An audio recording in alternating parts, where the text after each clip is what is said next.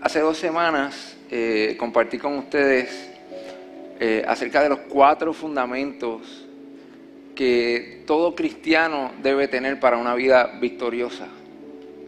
Y entre los pensamientos que compartí con ustedes, eh, uno de ellos fue que nosotros no peleamos por la victoria, sino que peleamos desde nuestra victoria.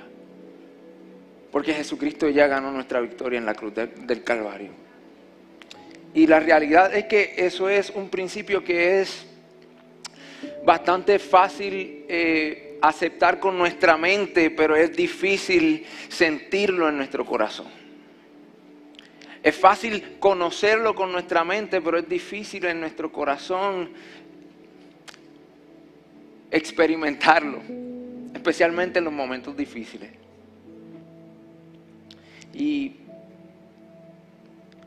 hoy quiero hablarles de el poder de nuestra alabanza. Porque nuestra alabanza comunica que estamos peleando desde nuestra victoria, no por nuestra victoria. Por eso es que hoy si estás esperando un milagro, estás esperando eh, provisión de Dios, lo que sea, puedes alabar a Dios no solo por lo que Él ha hecho, sino porque Él también lo va a hacer. Tu alabanza comunica le comunica al mundo y, alinea tu corazón con esta verdad, con esta realidad de que ya nosotros no estamos peleando por nuestra victoria. La, victoria ya fue gana hace más de dos mil años en la cruz del Calvario, cuando el Señor venció la muerte y nos dio vida eterna y vida en abundancia. El Señor es quien lucha por ti. Pero la realidad es que Jesús nos dijo en Juan capítulo 16, versículo 33, estas cosas os he hablado para que en mí tengáis paz. Diga conmigo, paz. En el mundo tendréis aflicción, pero confiad, yo he vencido al mundo. Yo he vencido al mundo. Es por este esta declaración que hizo Jesús que nosotros podemos alabar a Dios en medio de nuestro desierto. Porque tendremos aflicción, pero Él venció el mundo. Él ha vencido el mundo.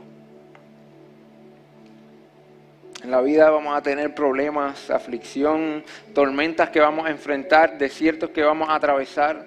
Y quizás hoy tú estás en un desierto, quizás hoy tú estás atravesando esa tormenta, quizás hoy estás eh, luchando con una enfermedad o, quizás hay alguien en tu familia que está enfermo y está esperando un milagro de parte de Dios para su vida.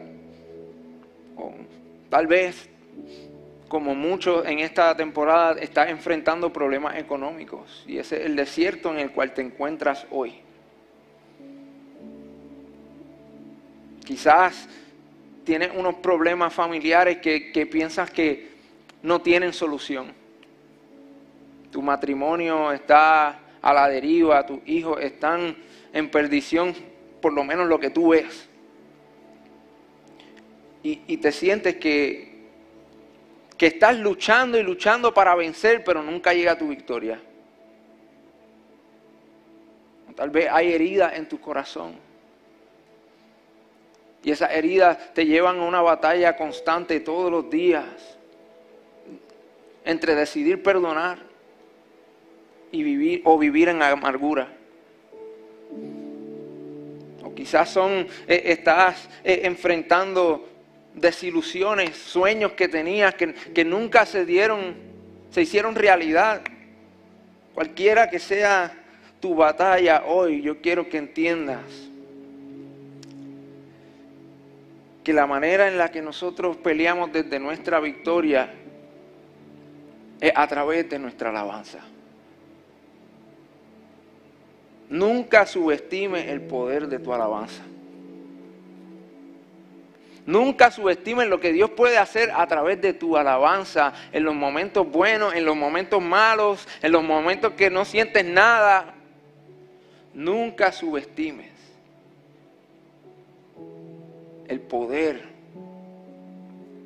de tu alabanza cuando sale de lo más profundo de tu corazón. La alabanza yo, yo creo que es una herramienta sumamente poderosa para enfrentar cualquier circunstancia. Porque no puedes alabar a Dios si no tienes fe. Es imposible con tus labios declarar de lo más profundo de tu corazón la realidad de lo que Dios ha hecho en tu vida, la realidad de quién Dios es, la realidad de lo que Dios hará si tú no tienes fe. Entonces la alabanza, por ende, es una muestra de nuestra fe es una muestra no solo a nuestra familia, no solo a nuestra iglesia, pero al mundo entero, de que nosotros somos personas que sin importar cómo nos podamos sentir, sin importar eh, por lo que estemos atravesando, mantenemos nuestra fe en aquel que lo dio todo por nosotros y que declaró ya que Él venció al mundo. Nunca subestimes el poder de tu alabanza. Si tienes tu Biblia, acompáñame a Hechos capítulo 16.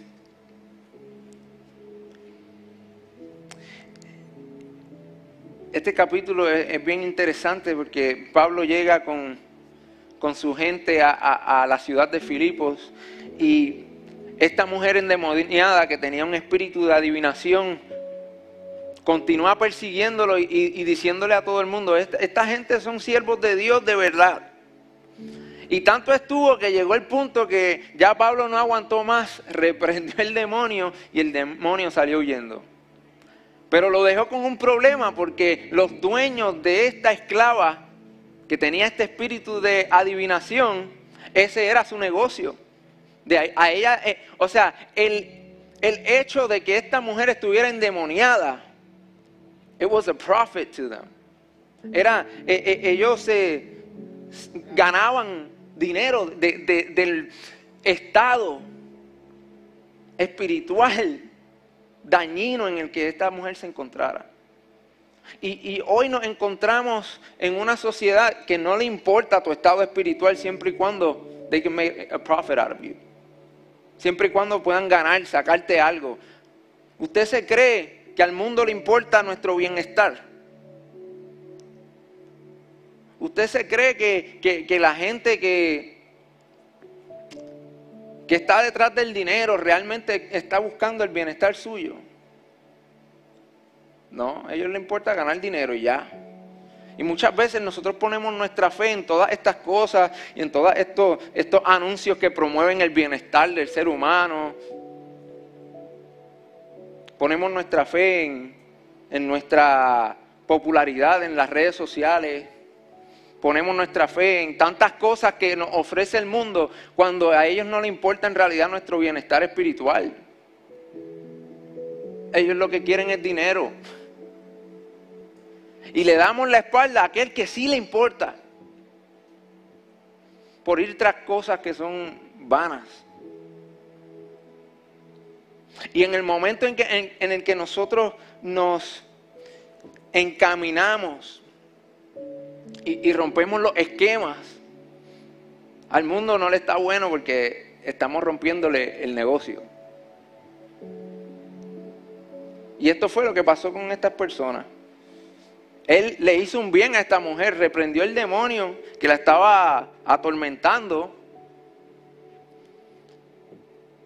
Y por eso terminó en la cárcel. Y quizás en esta noche tú te encuentras en una situación donde aparentemente estás en una cárcel o en un desierto o en una tormenta, como tú le quieras llamar, por una decisión que tomaste de, de seguir la voluntad de Dios y piensas que Dios te ha pagado mal. Y yo estoy aquí para decirte que aún en la cárcel puedes ver la gloria de Dios.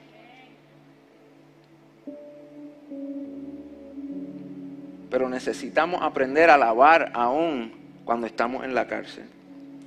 Entonces en el versículo 23 del capítulo 16 de Hechos, dice, continúa relatando esta historia, dice, después de darles muchos azotes, los arrojaron en la cárcel y le ordenaron al carcelero que los mantuviera constantemente vigilados.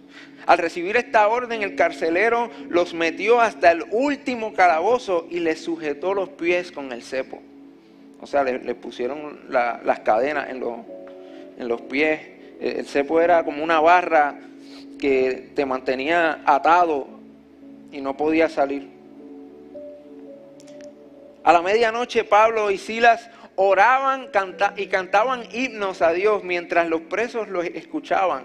Y de pronto hubo un terremoto tan violento por los cimientos de la cárcel, perdón, que los cimientos de la cárcel se estremecieron y al instante se abrieron todas las puertas y las cadenas de todos se soltaron.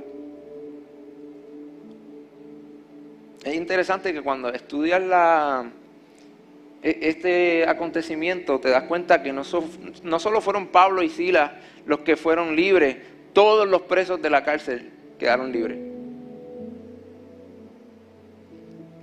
Y esto es lo que el primer punto que quiero que entiendan hoy del poder de nuestra alabanza. En medio de tu, de tu alabanza Dios trae libertad. En medio de tu alabanza Dios trae libertad. Así como ellos decidieron, en vez de quejarse, decidieron alabar a Dios en medio de las circunstancias, circunstancias que ninguno de nosotros, les aseguro, hemos pasado en nuestra vida. En vez de quejarse, ellos decidieron alabar a Dios. A mí me encanta que si estás alabando es imposible quejarte, porque no puedes decir dos cosas a la vez. Así que la próxima vez que te salgan las ganas de quejarte, lánzale una alabanza a Dios. Y, y tal vez tu alabanza, en medio de tu alabanza, Dios traiga libertad no solo para ti, sino para muchos que están cautivos también gente que está cautiva a tu alrededor. Necesitamos aprender a alabar a Dios cuando por seguirlo a Él, por serle fiel a Él, aparentemente terminamos en una prisión. Siempre, siempre será el preámbulo de un milagro. Siempre. Dios no nos va a dejar en la prisión. Dios no nos va a dejar en el desierto. Dios no nos va a dejar en la tormenta. Y por eso alabamos, porque no estamos luchando para nuestra victoria, estamos luchando desde nuestra victoria. Celebramos nuestra victoria aun cuando aparentemente no ha llegado.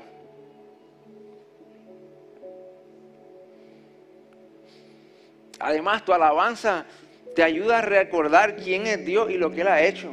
Por eso es que en el Salmo 103 el salmista dice, bendice, oh alma mía, al Señor Bendiga todo mi ser tu santo nombre. Bendice, oh alma mía, al Señor y no te olvides de ninguno de sus beneficios. Él es quien perdona todas tus iniquidades. Él es quien sana tus dolencias. Él es el que rescata tu, el hoyo de tu vida.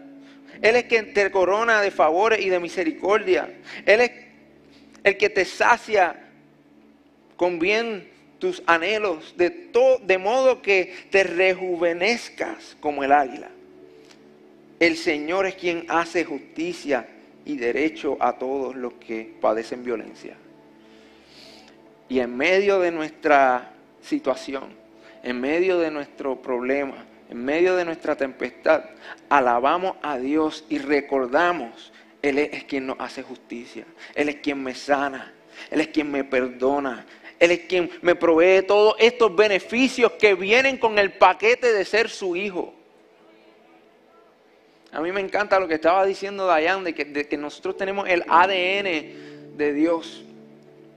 Porque la realidad es que la, la, palabra dice que nosotros fuimos adoptados por Él, pero no solo que fuimos adoptados, porque un hijo adoptivo, aunque es un hijo, no tiene la sangre y el ADN de sus padres, pero nosotros fuimos nacidos del Espíritu a su familia.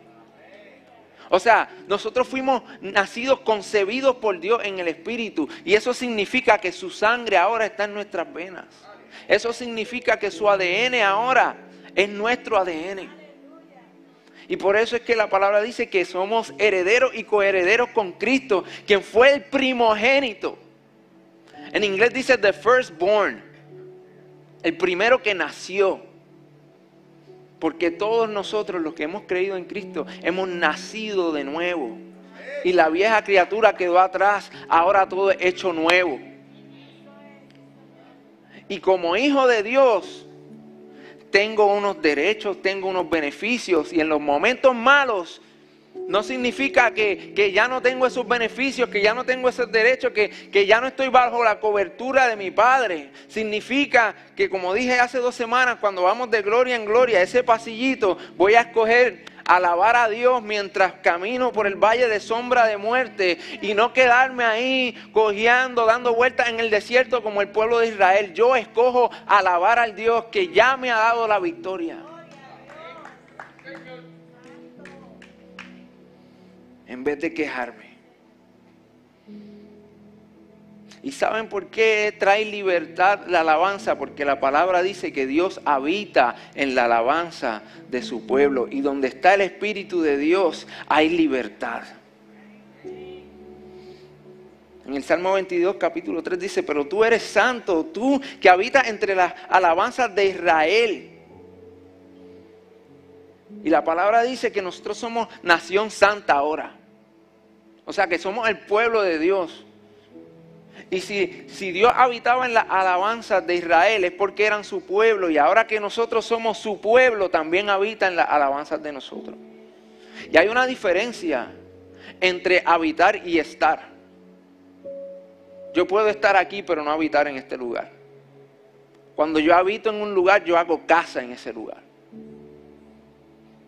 Tú quieres que Dios esté metido en tus negocios, tú quieres que Dios esté metido en tu casa, tú quieres que Dios esté metido en tus cosas. Alábalo porque Él habita en la alabanza de su pueblo. Él hace casa en la alabanza de tu pueblo. Por eso es que eh, eh, semana tras semana, con pasión, le cantamos, lo adoramos, lo alabamos de la manera que, que lo hacemos. Y los invitamos a ustedes a ser participantes de esto por eso mismo, porque Dios habita en la alabanza de su pueblo. Y si estamos aquí es porque queremos estar con nuestro Padre, porque queremos pasar un tiempo juntos como hermanos, como iglesia, disfrutando la presencia de nuestro Dios. Donde está el Espíritu de Dios hay libertad. Así que diga conmigo, libertad.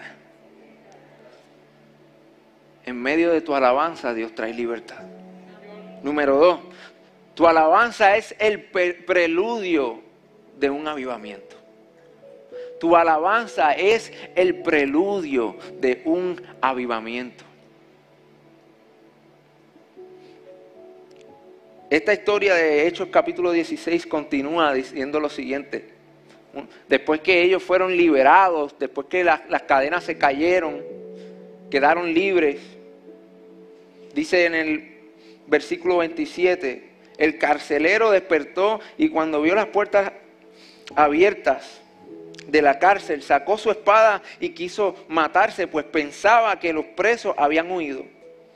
Pero con voz fuerte Pablo dijo, no te hagas ningún daño, que todos estamos aquí. Hay veces que Dios abre ciertas puertas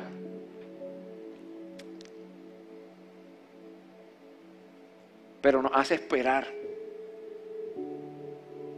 Él la abrió, pero nos hace esperar para cruzar al otro lado. Y la mayoría de las veces es por amor a alguien más. Él abrió las puertas de la cárcel. Él abrió las puertas de la cárcel. Ellos podían salir corriendo, pero Pablo entendió que no era el momento. Y fue el mismo Dios quien lo abrió. Pero Pablo tenía una intimidad tan cercana con el Espíritu Santo que escuchó su voz cuando dijo, no te vayas corriendo porque tengo propósitos con el carcelero. Pudo ser paciente y ver un, gran milagro de Dios. Entonces el carcelero pidió una luz y temblando de miedo corrió hacia adentro y se echó a los pies de Pablo y de Silas. Luego los sacó y les preguntó, señores, ¿qué debo hacer para salvarme? Ellos le dijeron, cree en el Señor Jesucristo y se salvarán tú y tu familia. Y le hablaron de la palabra del Señor a él y a toda su familia. A esas horas de la noche el carcelero los tomó y les lavó las heridas. Y luego él y toda su familia fueron bautizados. Después los llevó a su casa y les sirvió de comer. Y él y toda su casa se alegraron mucho de haber creído en Dios. Si eso no es un avivamiento para esta familia, no sé qué puede hacer. Y todo comenzó con la alabanza de unos hombres que entendían que la prisión no era para siempre, que su victoria ya había sido gana y que estaban allí con un propósito, no se iban a ir hasta cumplirlo.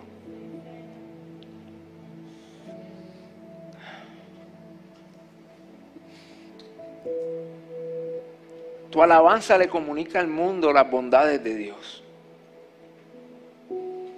Es por eso que, digo que es el preludio de un avivamiento, porque mientras tú alabas, el mundo escucha. Mientras nosotros alabamos aquí, hay gente alrededor del mundo escuchando lo que estamos cantando, escuchando lo que estamos diciendo, escuchando lo que estamos declarando. Gente que no conoce al Señor. Gente que necesita al Señor. Gente que está pasando circunstancias quizás mucho peores de las que nosotros estamos pasando hoy. Y es posible que tu alabanza contribuya a un avivamiento en las vidas de estas personas. En Hechos capítulo 2, versículo 46, relata de la iglesia primitiva y, dice que perseveraban unánimes cada día en el templo y partiendo el pan en las casas, comían juntos con alegría y sencillez de corazón, alabando a Dios y teniendo favor con todo el pueblo. Y el Señor añadía cada día a la iglesia los que habían de ser salvos. ¿Por qué? Porque yo me imagino que mientras la gente caminaba por las calles y escuchaba un revolú en la casa de, Juanito que decía, gloria a Dios, quien envió a su Hijo Jesucristo para darme vida y salvación, se detenían a rascarse la cabeza y decían, ¿qué le pasa a estos locos que están alabando a Dios de esta manera? Y quizás le daba curiosidad y se acercaban y por eso dice la palabra que todos los días se añadían los santos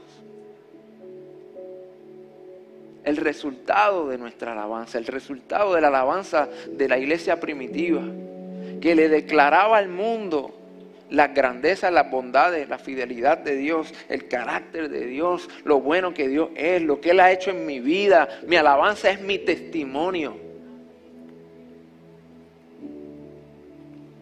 Mi alabanza es el testimonio de lo que Dios ha hecho en mi vida. Cuando, cuando yo levanto mis manos y, canto, lo único que quiero es adorarte. Lo único que quiero es adorarte. Vengo a tus pies para entregar mi corazón. Amor que me rescato, que me limpio, que me da vida eterna.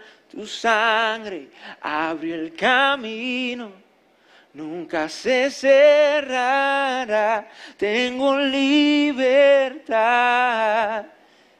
Es mi testimonio para el mundo escucharlo en la melodía que le, que le ofrezco a mi Dios. Y es tu testimonio también. Él es quien te limpió, Él es quien te rescató. Su sangre abrió el camino para que hoy tú tengas vida eterna, tengas acceso a la presencia de Dios, tengas acceso a una amistad íntima con el Creador del cielo y de la tierra, el Rey de Reyes, el Señor de Señores.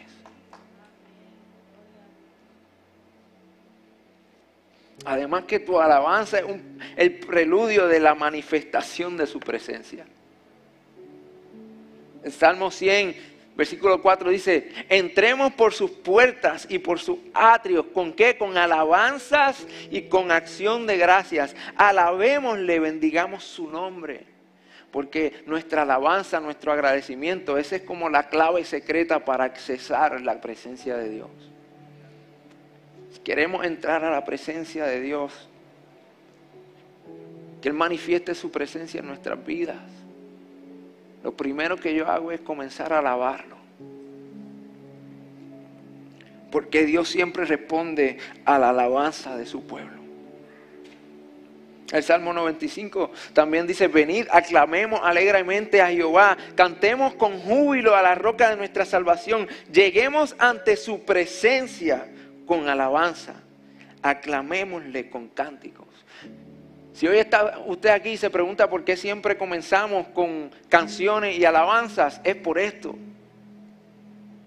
Porque la Biblia nos manda a no llegar con nuestras manos vacías ante el Rey de Reyes. Mucho menos si somos sus hijos. Sino darle un sacrificio de alabanza al Rey que lo dio todo por nosotros. Así que tu alabanza es el preludio a un avivamiento en tu casa, en esta iglesia, en esta comunidad, en esta ciudad, en nuestro país, en el mundo. Nuestra alabanza es el preludio de un avivamiento en el mundo. Y número tres, tu alabanza le recuerda al enemigo que él ya está vencido. Yo no sé usted, pero a mí a veces cuando llegan situaciones donde sé que, son ataques del enemigo, que no está contento con la manera que estoy viviendo mi vida, ni está contento con las decisiones que estoy tomando, porque saben, sabe que honra a Dios y está haciendo todo lo posible por caerme encima para desanimarme. Yo no me intimido ante el enemigo. Porque todo el poder que él tenía sobre mi vida le fue quitado en la cruz del Calvario. Y levanto una alabanza para recordarle que su cabeza está bajo los pies de nuestro Maestro. Y yo he tenido conversaciones con el pastor. Él me habla mucho de la perseverancia. Y él me dice que cuando llegan estos momentos difíciles, él persevera enfocado porque sabe que si el enemigo le está haciendo la vida imposible a él, él también le va a hacer la vida imposible al enemigo.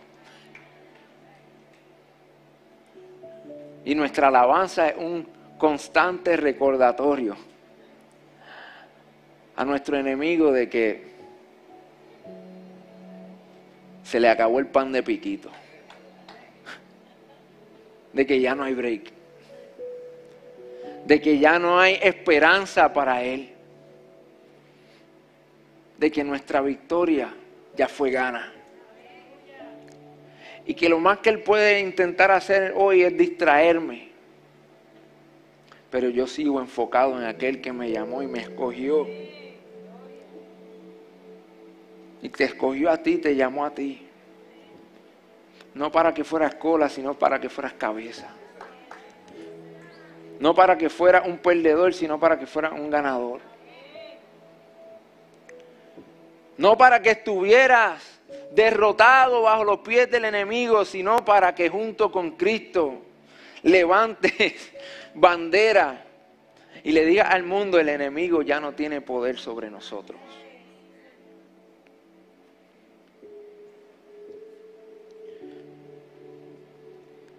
La mayoría de los teólogos eh, concuerdan con,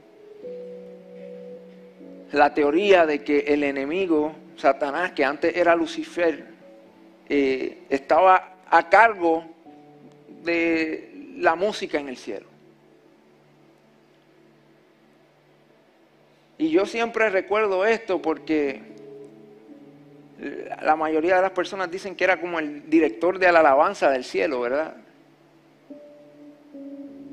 Y ahora nosotros somos los que estamos a cargo de la alabanza del rey. Y cada vez que yo alabo a mi Señor, le recuerdo al enemigo de lo que perdió. Le recuerdo al enemigo está vencido de una vez y por todas. Así que en el momento difícil, en el momento de tu aparente prisión, en el desierto, en las tormentas. Escoge alabar a Dios. Que de tus labios lo que salga no sea queja, no sean chismes, no sea lo que sea.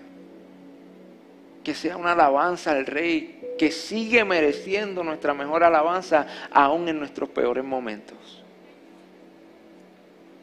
Y Él va a traer libertad. Él va a traer avivamiento. Les recordaremos al enemigo todos los días de nuestras vidas que Él está vencido. Ponte de pie conmigo en esta noche.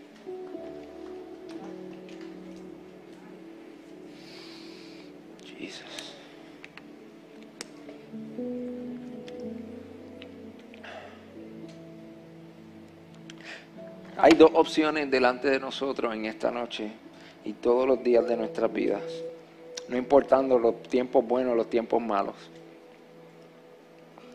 Aprender a alabar a Dios y celebrar su victoria o seguir dando vueltas en el desierto como lo hizo Israel.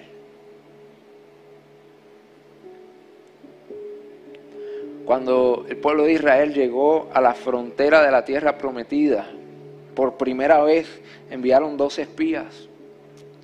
Solo dos de ellos dijeron, que aunque hay gigantes en la tierra, nuestro Dios nos va a dar la victoria. Nuestro Dios ya nos ha dado la victoria. Si el pueblo de Israel hubiera decidido alabar a Dios, como lo hizo el rey Josafat, celebrando su victoria aún antes de la batalla, hubieran podido entrar a la tierra prometida de una. Pero el resultado de su falta de fe que impidió que esa alabanza subiera fue que estuvieron 40 años más dando vueltas en el desierto, quejándose hasta que se murieron. Y los únicos que quedaron fueron los dos que dijeron, nuestro Dios nos va a dar la victoria. Decidamos alabar a Dios en medio de nuestros peores momentos. Él es bueno, Él está con nosotros. Aún en los momentos dolorosos, yo sé que son dolorosos, no, están, no estoy minimizándolos porque yo también paso por ellos, pero he experimentado cómo Dios, aún en los momentos dolorosos, nos da su paz, nos trae consuelo nos da acceso a su presencia, donde Él nos consuela, limpia nuestras heridas, nos renueva y nos da las fuerzas para seguir un día más y seguir levantando nuestra alabanza al Rey que nos dio la victoria.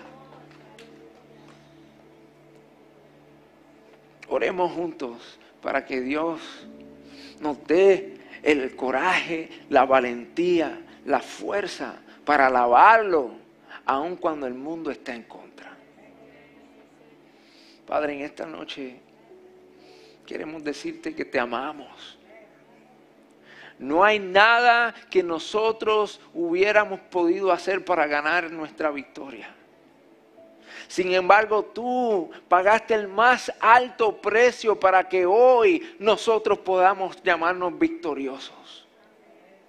Y por eso, aun cuando estamos esperando el milagro, queremos darte las gracias y alabarte por lo que va a hacer. Alabarte por lo que has hecho mientras recordamos, Señor, lo bueno que ha sido. Y vivimos a la expectativa de lo bueno que va a seguir siendo. Perdónanos, Señor Perdónanos, Señor, si, si nos hemos quejado en contra ti. Si nos hemos quejado en, en medio del desierto. Perdónanos por no poder ver más allá, por nuestra falta de fe, Dios mío, perdónanos y llénanos de fe que de nuestra boca y de nuestros labios lo que salgan sean alabanzas, no quejas. Alabanzas, no chismes, no, no contiendas, Señor. Alabanza al Rey que nos amó por sobre todas las cosas. Ayúdanos, Padre Santo, a celebrar la victoria que ya tú nos has dado, aún cuando parece ser que estamos luchando. Eres tú quien pelea nuestras batallas, Señor. Y no hay quien pueda venir en contra de ti que salga victorioso. Tú eres el Todopoderoso, el papá que cuida de sus hijos, el papá que no permite que el enemigo se salga con la suya. Te amamos, Señor. Y quizás en esta noche nos estás viendo a través de las redes sociales o estás aquí con nosotros. Y sientes que por tanto tiempo llevas luchando por tu victoria y nunca llega. Sientes, que estás nadando en contra de la corriente. Eh, estás en el mismo lugar y no puedes seguir adelante. Que, que tomas cinco pasos adelante, pero diez para atrás. Es tiempo de que le abras tu corazón a Cristo y de que dé un paso de fe hacia tu victoria. Porque Él ya la ganó. Entrégale tu vida hoy. Si ese eres tú y tú quieres entregarle tu vida a Cristo, donde estás, si puedes cerrar tus ojos, si estás en el carro, manténlos abiertos. Pero repite esta oración conmigo de todo corazón. Dile, Señor, te entrego mi vida. Te abro mi corazón. Entra y vive en mí. Tú eres mi Salvador. Perdona mis pecados y transfórmame de adentro hacia afuera. Hoy lucho desde mi victoria. En el nombre de Jesús. Amén, amén. ¿Cuántos le pueden dar un aplauso fuerte al Señor?